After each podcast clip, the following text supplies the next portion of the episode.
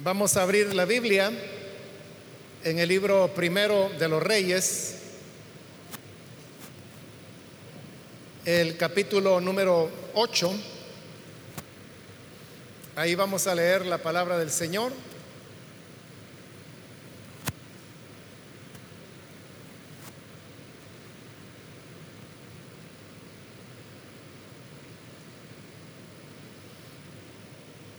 Dice el libro primero de los Reyes, capítulo 8, versículo 46 en adelante.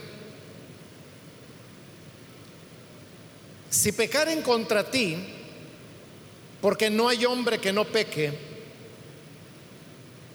y estuviereis airado contra ellos, y los entregares delante del enemigo, para que los cautive y lleve a tierra enemiga, sea lejos o cerca, y ellos volvieren en sí en la tierra donde fueron cautivos, si se convirtieren y oraren a ti en la tierra de los que los cautivaron y dijeren, pecamos, hemos hecho lo malo, hemos cometido impiedad y si se convirtieren a ti de todo su corazón y de toda su alma en la tierra de sus enemigos que los hubieran llevado cautivos, y oraren a ti con el rostro hacia su tierra que tú diste a sus padres, y hacia, hacia la ciudad que tú elegiste, y la casa que yo he edificado a tu nombre, tú oirás en los cielos, en el lugar de tu morada su oración y su súplica y les harás justicia y perdonarás a tu pueblo que había pecado contra ti y todas sus infracciones con que se hayan revelado contra ti y harás que tengan de ellos misericordia los que les hubieran llevado cautivos, porque ellos son tu pueblo y tu heredad, el cual tú sacaste de Egipto de en medio del horno de hierro. Hasta ahí vamos a dejar la lectura. Pueden tomar sus asientos, por favor. Las palabras que acabamos de leer son parte de la oración que Salomón hizo el día que terminó de construir el templo del Señor. Esta fue una tarea que duró varios años, pero finalmente este era el día de la inauguración. Salomón ofreció muchos miles de sacrificios y luego hizo la oración que encontramos en este capítulo, donde básicamente lo que él le pide a Dios es que las oraciones que el pueblo hiciera en este edificio, si estaban cerca o si estaban lejos, pero las oraciones que hicieran en dirección a este edificio serían escuchadas por Dios y Dios habría de tener misericordia de ellos. Exactamente de eso es que está hablando en los versículos que hoy hemos leído, de cuál sería el trato que Dios habría de dar al pueblo cada vez que ellos desobedecieran e incurrieran en pecado. Hay una diferencia entre los efectos que el pecado causa en las personas incrédulas y el efecto que causa en las personas creyentes. Es decir, el efecto del pecado en un incrédulo no es el mismo que el efecto que provoque en un creyente. En el incrédulo, el pecado lo que provoca es la muerte. Pero en el caso del creyente, el pecado lo que provoca es disciplina. Y esa disciplina es la que se menciona en los versículos que ahora hemos leído, donde uno a uno se van enumerando los puntos que podían llevar a, los creyentes, al pueblo de Dios, desde su pecado hasta el momento del perdón y de la restauración plena.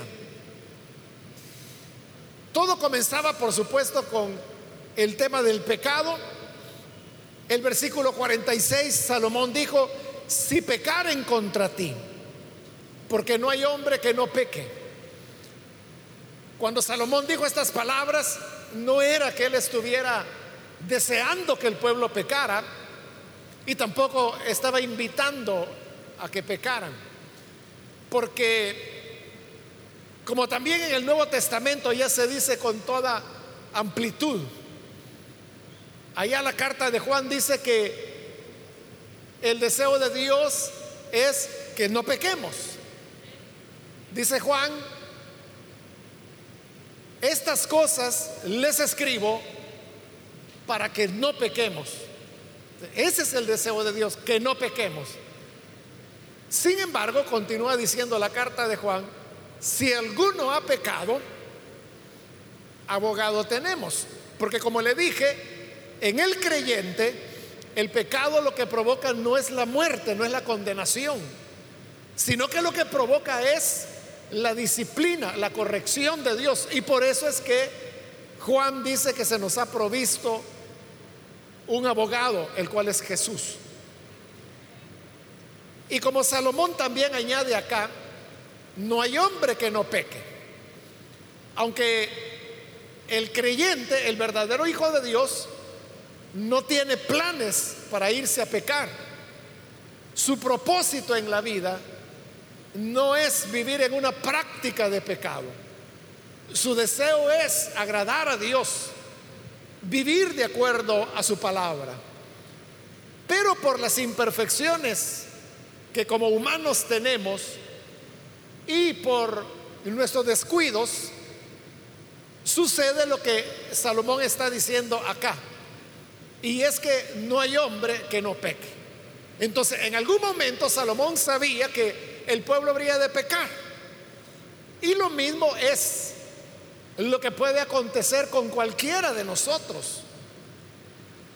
Que podríamos pecar. Ahora, ¿qué sucede cuando el creyente peca? El mismo versículo 46 continúa diciendo, y estuvieres airados con ellos y los entregares delante del enemigo para que los cautive. Cuando el pueblo de Dios peca, dice que Dios se airea con ellos, se enoja, se molesta. Y precisamente porque a Dios no le agrada el pecado de sus hijos, los entrega, dice, a sus enemigos a la cautividad. Cuando un creyente ofende a Dios, entonces como una forma de corrección, el Señor deja a ese creyente a sus propias fuerzas. Y por nuestras propias fuerzas, no hay manera que nosotros podamos salir adelante y vencer. Pablo, en su carta a los romanos, dice que el que hace pecado se convierte en esclavo del pecado. Es lo mismo que Salomón está diciendo acá. Que si alguien pecaba, el Señor se iba a irar contra él y lo iba a entregar cautivo a sus enemigos. Lo que el hombre procura cuando peca. Y lo procura porque en su pecado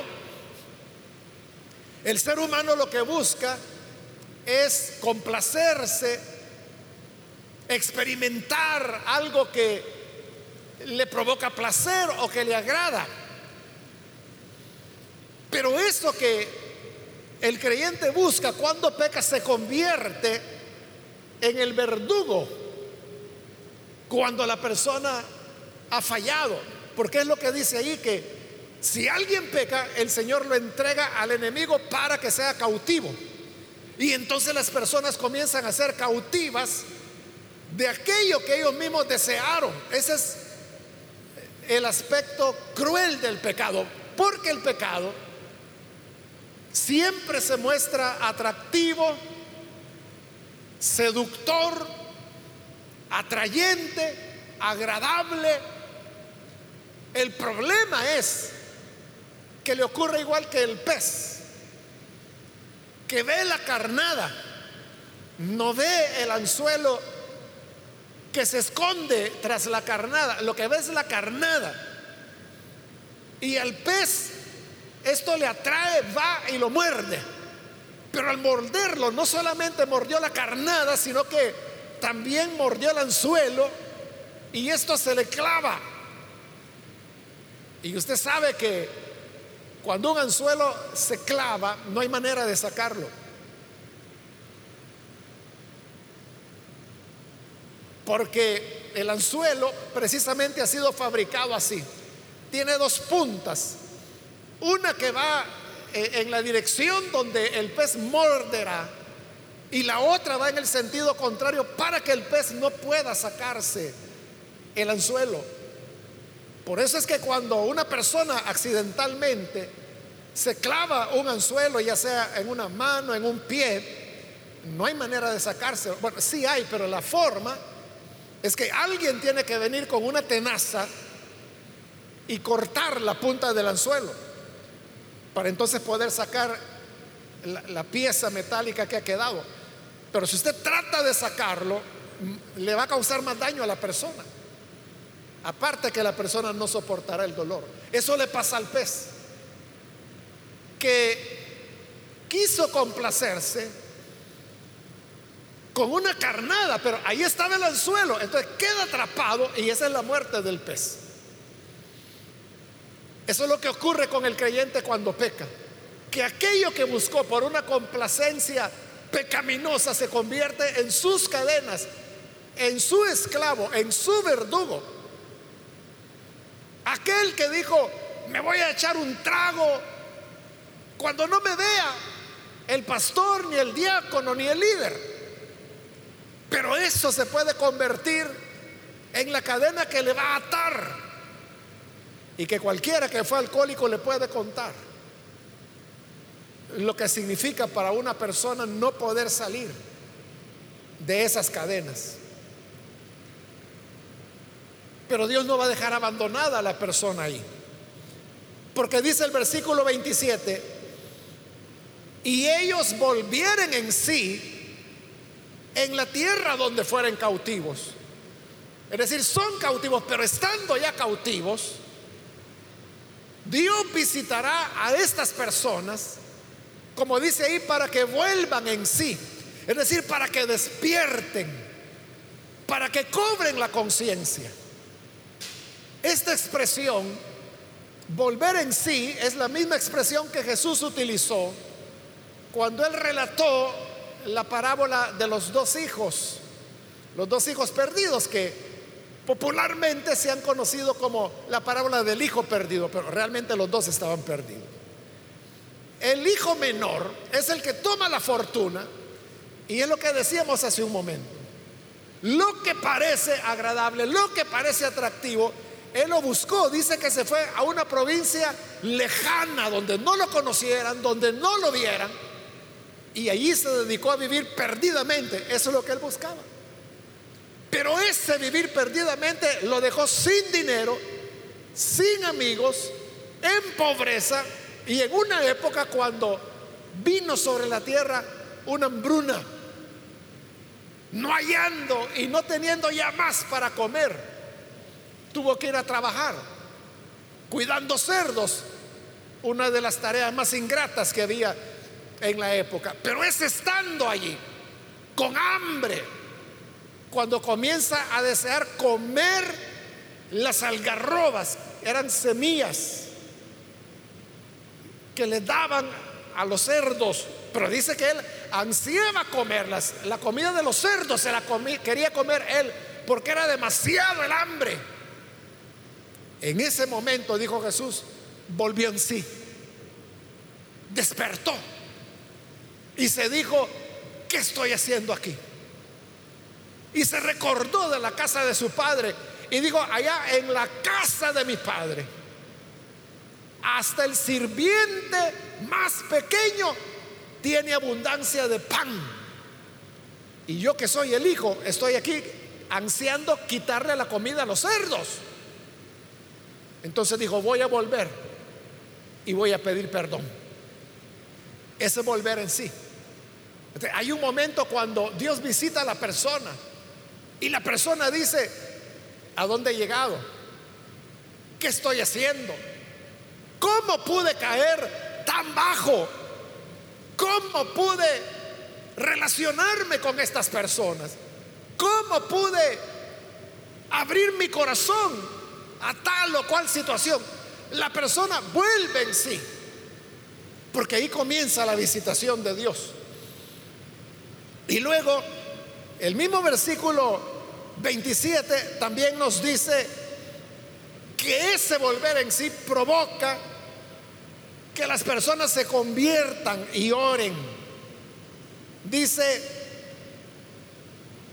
y ellos volvieren en sí en la tierra donde fueren cautivos, si se convirtieren y oraren a ti en la tierra donde son cautivos. Entonces siguen dos cosas, la conversión. La conversión lo que significa es que la persona cambia su manera de ver las cosas. Es lo que sucedió con el hijo perdido, con el menor. Que digo, ¿cómo puede ser que yo aquí estoy queriendo quitarle la comida a los cerdos cuando en la casa de mi padre hay abundancia de pan que hasta el último de los esclavos la tiene, tiene pan caliente? De la conversión es cuando la persona se da cuenta que ha pecado y dice, ¿por qué he hecho esto? Si yo no lo hubiera hecho, no hubiera perdido mi trabajo, mis amistades, no hubiera tenido discusiones en la iglesia. A lo mejor ha perdido la familia, el hogar, o ha perdido el afecto de los hijos o de las hijas. Pero el Señor dice, si se convirtieren, y convertirse es, hice mal, tengo que arrepentirme y oraren. La conversión conduce a la oración. Y esta oración, dijo Salomón, era una oración de reconocimiento sincero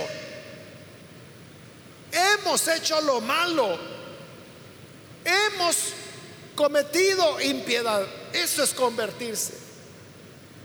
Porque cuando una persona falló, está en pecado, y alguien llega y le dice, oiga, corrija su camino. Hay gente que dice, ¿y por qué me dice a mí? Mire, fulano hizo esto, esto y esto, Mengano hizo esto y esto y lo otro lo que yo he hecho no es nada. ¿Y a ellos por qué no les dice nada? Esa persona no está convertida. Porque todavía está alegando. Quiere que su pecado sea visto como nada en relación a lo que fulano y mengano ha hecho, que quizás es mentira. Pero aunque fuera verdad, el Señor juzgará a cada uno. Aquí el punto es tú cómo te presentarás delante de Dios. Lo correcto, dijo Salomón, es que haya la suficiente humildad como para decir, hice lo malo. Y lo hice porque yo así lo decidí. He cometido una impiedad. Y no le voy a echar la culpa a los hermanos, a la iglesia, a la familia. Lo hiciste porque tú así lo decidiste. Nadie hace nada en contra de su voluntad. Si lo hiciste porque querías hacerlo. Ahora en el versículo 48,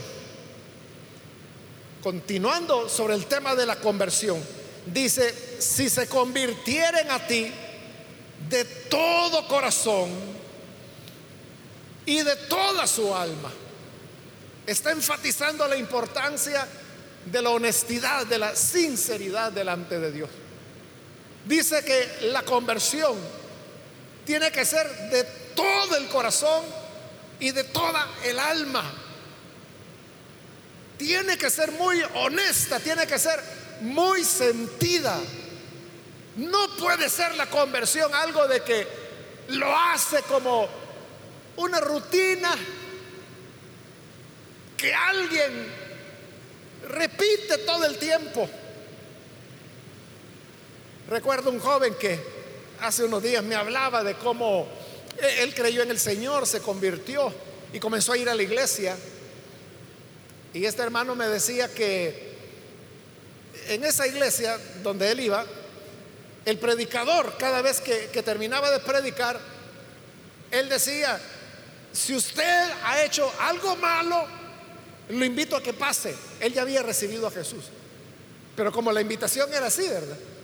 Si usted ha hecho algo malo, y él decía, sí, yo he hecho algo malo, que podía ser, hermano, un mal pensamiento, una palabra maldicha, cosas así.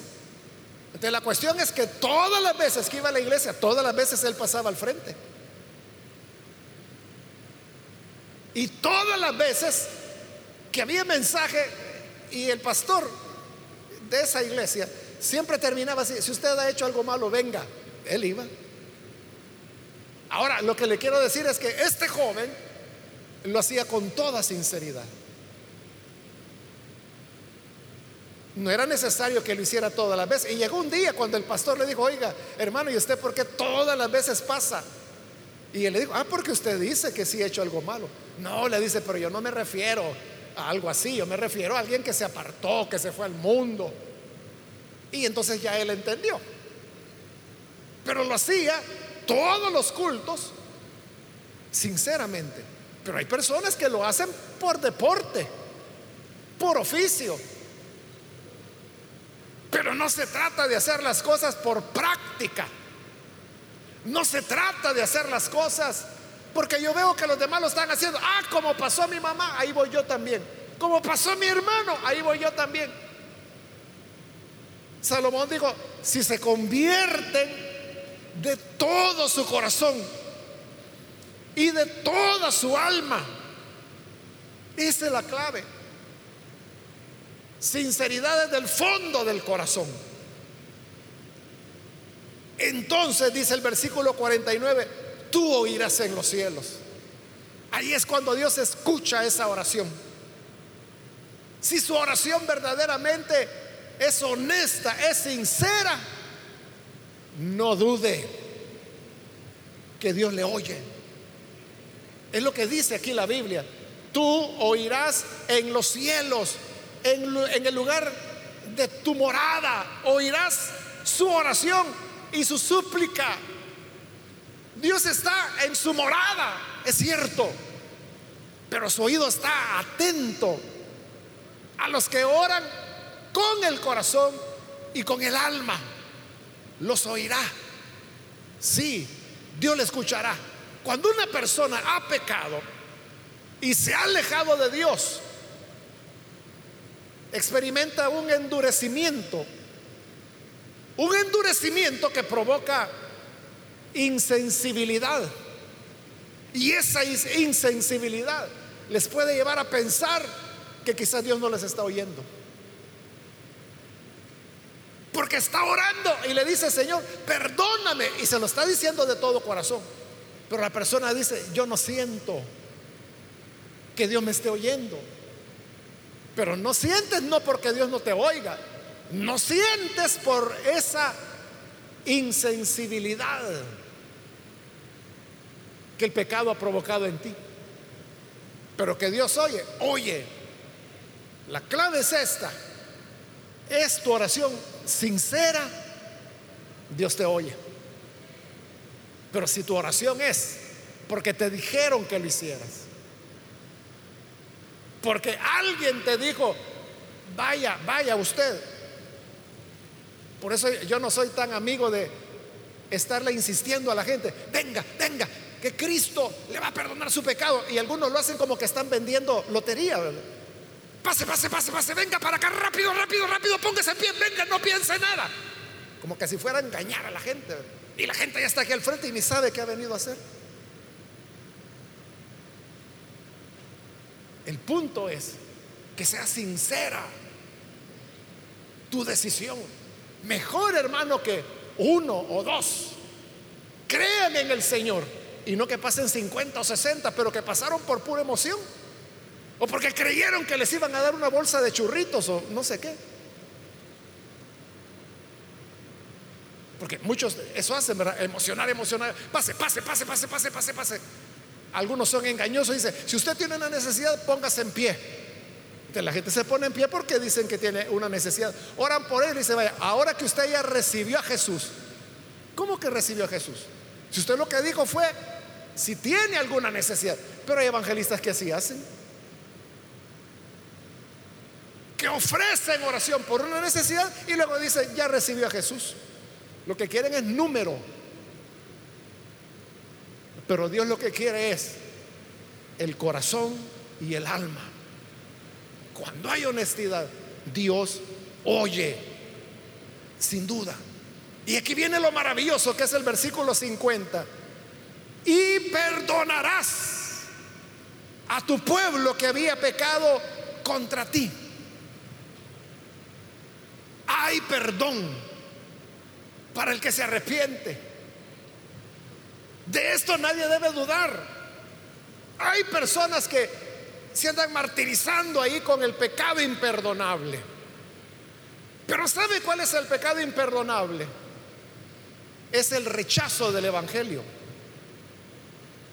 Ese es el pecado imperdonable.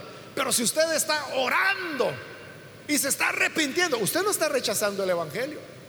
Por lo tanto, no está cometiendo el pecado imperdonable. Todos los pecados, dijo el Señor, serán perdonados. Todos.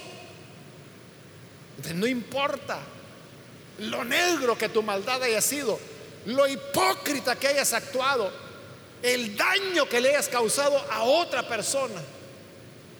Si oras de todo corazón y con toda tu alma, dice la escritura, perdonarás a tu pueblo, a ese pueblo que había pecado contra ti.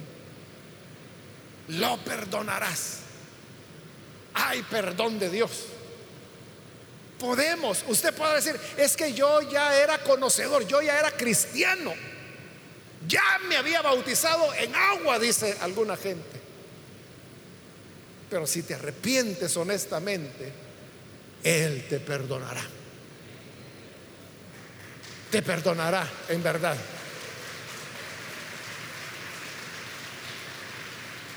Y termina estas palabras Salomón diciendo, porque ellos son tu pueblo y tu heredad que tú sacaste de Egipto. Aunque se habían alejado, aunque habían desobedecido, seguían siendo pueblo del Señor. Como lo dice el libro de lamentaciones. Fíjese, lamentaciones, ¿verdad? Que fue escrito después de la deportación y de la destrucción de Jerusalén. Ya no quedaba nada. Y aunque ya no quedaba nada, Jeremías dijo ahí en lamentaciones, el Señor no desecha para siempre. El Señor no desecha para siempre fallaste, como bien dijo Salomón, Dios se siente airado contra ti, se molesta Dios, no estuvo bien eso. Pero si te arrepientes y oras a Él, Él te perdona, no te desecha, porque dice Salomón, porque ellos son tu pueblo, ellos son tu heredad. Eso, hermano, es igual que si usted tuviera un hijo o una hija y se portan mal. Podrán portarse mal, podrán ir a parar a la cárcel, pero sigue siendo su hijo. Yo, yo le he dicho varias veces que en las ocasiones que he ido a, los penales, siempre me ha impresionado porque las personas que van a visitar a, a, quienes están detenidos tienen que hacer una fila a veces de 50, de 100 metros para poder entrar. Y siempre me ha impresionado que todas, todas las personas que están haciendo fila para entrar son mujeres, señoras, ancianas. ¿Quiénes son estas señoras? Son las madres de los muchachos que están ahí.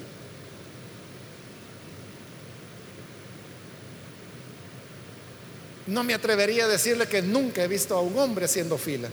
No recuerdo haber visto nunca a un hombre, pero a lo mejor, a lo mejor. Pero yo no recuerdo haber visto nunca a un hombre haciendo fila para entrar. Solo las madres. ¿Por qué? Ellas saben que su hijo se portó mal y que ahí en ese penal lo van a tener 7, 14, 20 años, a saber, ¿verdad? Dependiendo la pena que les cayó. Pero son sus hijos y ahí están. Eso es lo que Salomón está diciendo. Son tu pueblo. Pecaron contra ti, pero tú los perdonas. No los vas a desechar porque son tu pueblo. Tú eres hijo de Dios, eres hija de Dios. Aunque andes perdidito, aunque andes lejos de Dios, pero para eso hemos escuchado hoy la palabra que nos dice que si vuelves en ti, te conviertes y lo haces de corazón y con el alma y reconoces que has pecado, el Señor oirá desde su morada y perdonará tu pecado y no te desechará porque tú eres su hijo y su hija. Hay esperanza para el perdón de pecados.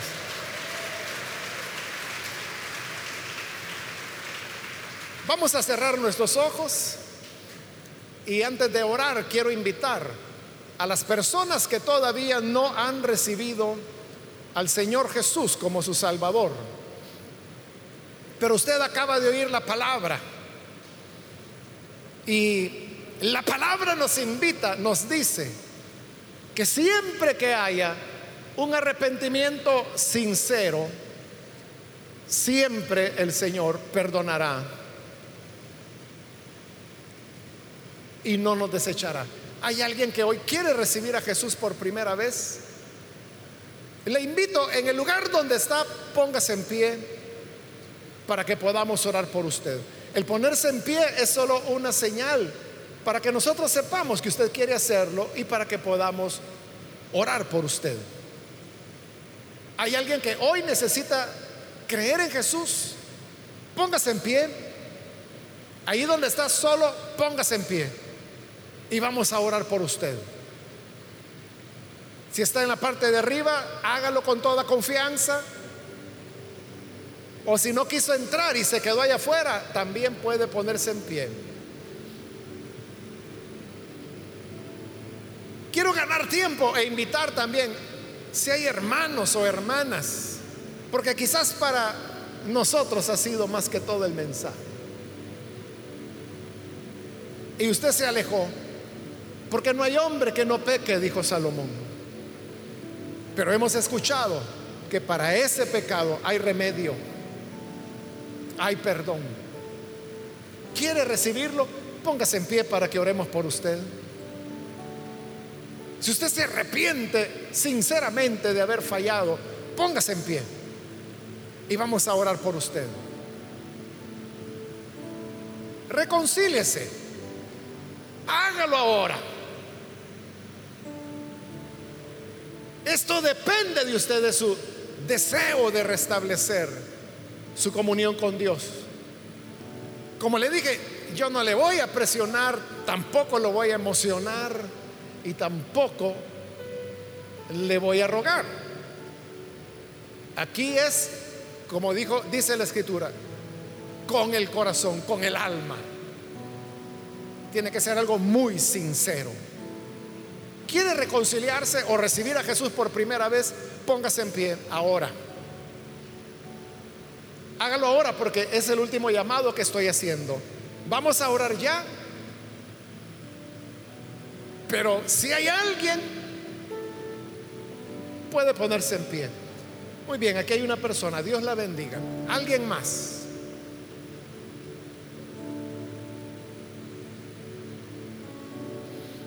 Muy bien, aquí hay otra persona. Dios la bendiga. Hay alguien más. Y hoy sí termino porque vamos a orar.